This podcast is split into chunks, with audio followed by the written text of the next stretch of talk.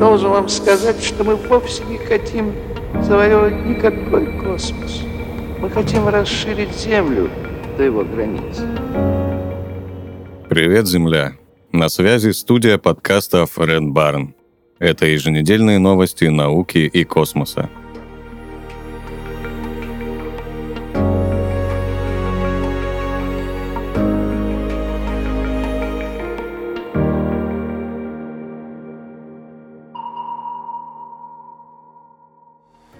Индия планирует отправить вертолет на Марс. Индия планирует отправить вертолет в новой миссии на Марс, следуя примеру инновационного Ingenuity, который впечатлил мир своими достижениями. Индийская организация космических исследований работает над концепцией, которая будет включать вертолет и марсианский орбитальный космический аппарат. Запуск миссии запланирован на начало 2030-х годов. Первая индийская миссия на Марс «Мангальян» стартовала в 2013 году и достигла орбиты Красной планеты в 2014 году. В течение восьми лет она проводила научные исследования, но связь с ней была потеряна в 2022 году. Следующая миссия Индийской организации космических исследований на Марс будет более амбициозной. Ученые из лаборатории космической физики Космического центра Викрам Сарабхай рассказали о планах использования вертолета в миссии – он будет нести набор устройств для исследования атмосферы Марса. Среди них датчик температуры, влажности, давления, скорости ветра, электрического поля, а также датчики пыли для измерения вертикального распределения пылевых аэрозолей. Вертолет должен будет летать на высоте до 100 метров над поверхностью Марса для полноценного изучения его атмосферы. В сравнении с Ingenuity, который достиг высоты 24 метра и преодолел 17 километров горизонтального расстояния, этот аппарат будет иметь большие возможности.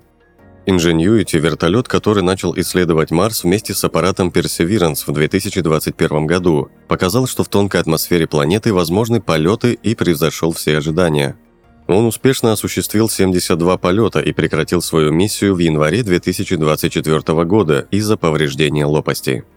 Не только Индия, но и другие страны, вдохновленные достижениями НАСА, работают над созданием собственных марсианских дронов. Например, Китай разрабатывает дрон, который может сыграть важную роль в миссии по доставке образцов с Марса.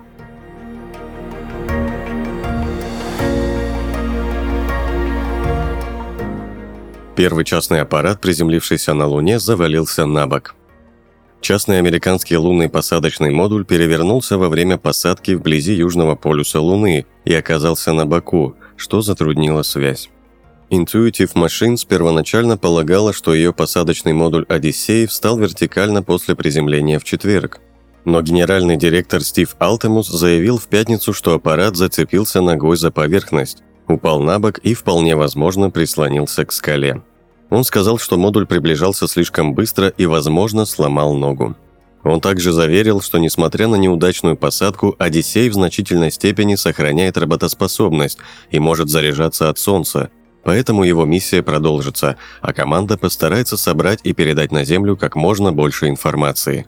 По словам топ-менеджера, зонд сможет функционировать еще несколько дней. Пока что у нас есть довольно много оперативных возможностей, даже несмотря на то, что мы опрокинуты», — сказал он журналистам. 23 февраля Intuitive Machines сообщила, что Одиссей совершил мягкую посадку на Луну в районе кратера Малаперт. Он стал первым частным зондом, достигшим поверхности Луны, а также первым больше чем за 50 лет американским аппаратом, севшим на естественный спутник Земли. Эта программа поможет человечеству исследовать Луну, Марс и далее приближая нас на шаг ближе к многопланетной жизни, заявили в SpaceX.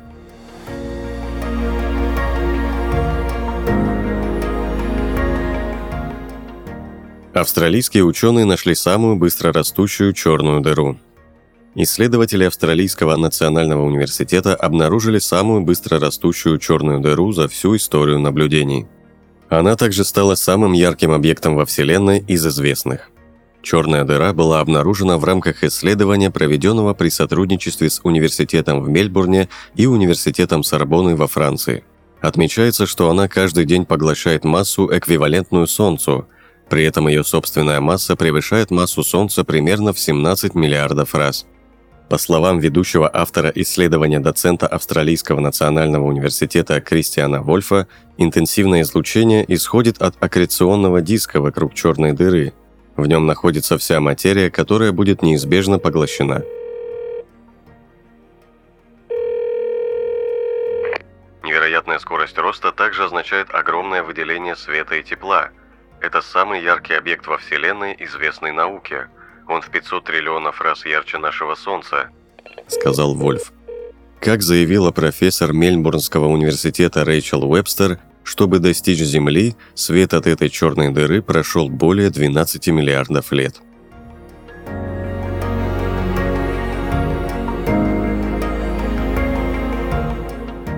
Астрономы обнаружили останки знаменитой сверхновой, которые искали 35 лет – в феврале 1987 года астрономы увидели взрыв сверхновой звезды в близлежащей галактике.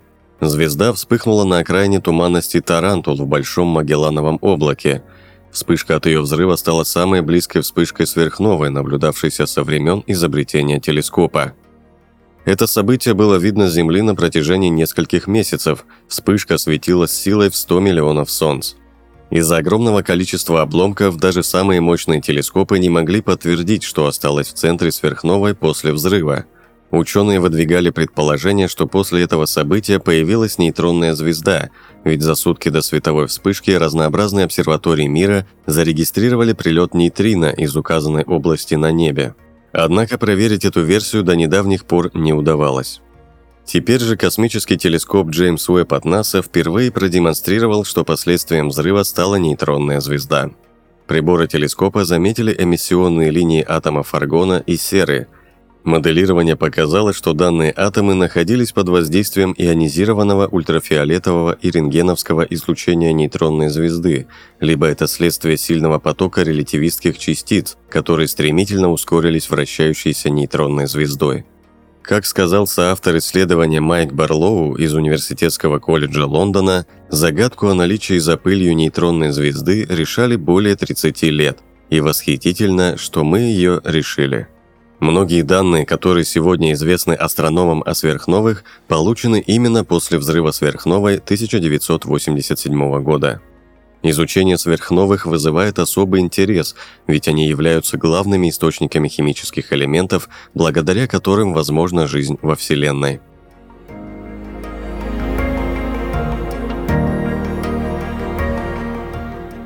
Американский стартап запустит спутник с камерой, способной детально разглядеть людей из космоса. Над созданием таких аппаратов работает Albedo Space, всего разрабатывается 24 спутника, оптика которых позволит получать детальные изображения отдельных людей и предметов в высоком качестве. Компания планирует запустить первый из них в начале 2025 года. Спутники, существующие сейчас, способны различать на Земле объекты диаметром не менее 30 сантиметров. Например, это могут быть дорожные знаки или бортовые номера самолетов – в 2021 году Albedo Space получила одобрение американского регулятора на запуск спутника, который может приближать объекты диаметром 10 сантиметров. Вскоре стартап заключил с ВВС США и Национальным управлением военно-космической разведки контракты, направленные на оценку внешних угроз и поддержание безопасности. Однако эксперты опасаются, что разработка приведет к нарушению частной жизни граждан. Это гигантская камера в небе, которую любое правительство может использовать в любое время без нашего ведома. Это приближает нас на один шаг к миру, в котором за всеми наблюдает большой брат», сказала эксперт по защите цифровых прав Дженнифер Линч. Бывшая сотрудница ЦРУ Линда Зал назвала разработку «большим делом», при этом согласившись, что конфиденциальность может стать реальной проблемой. В свою очередь, глава стартапа Тофер Хадад заверил, что технология компании не позволяет распознавать лица. Компания утверждает, что их спутники помогут мониторить горячие точки, спасать жизни людей и бороться со стихийными бедствиями.